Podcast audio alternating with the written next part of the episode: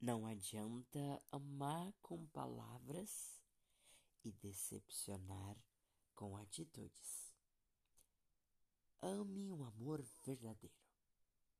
Um amor com poucas palavras e muitas atitudes.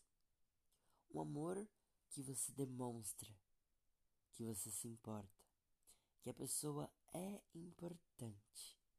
Um amor com muitos atos um amor com demonstrações de carinho, um amor com pequenos detalhes, com pequenos atos que valem mais do que mil palavras.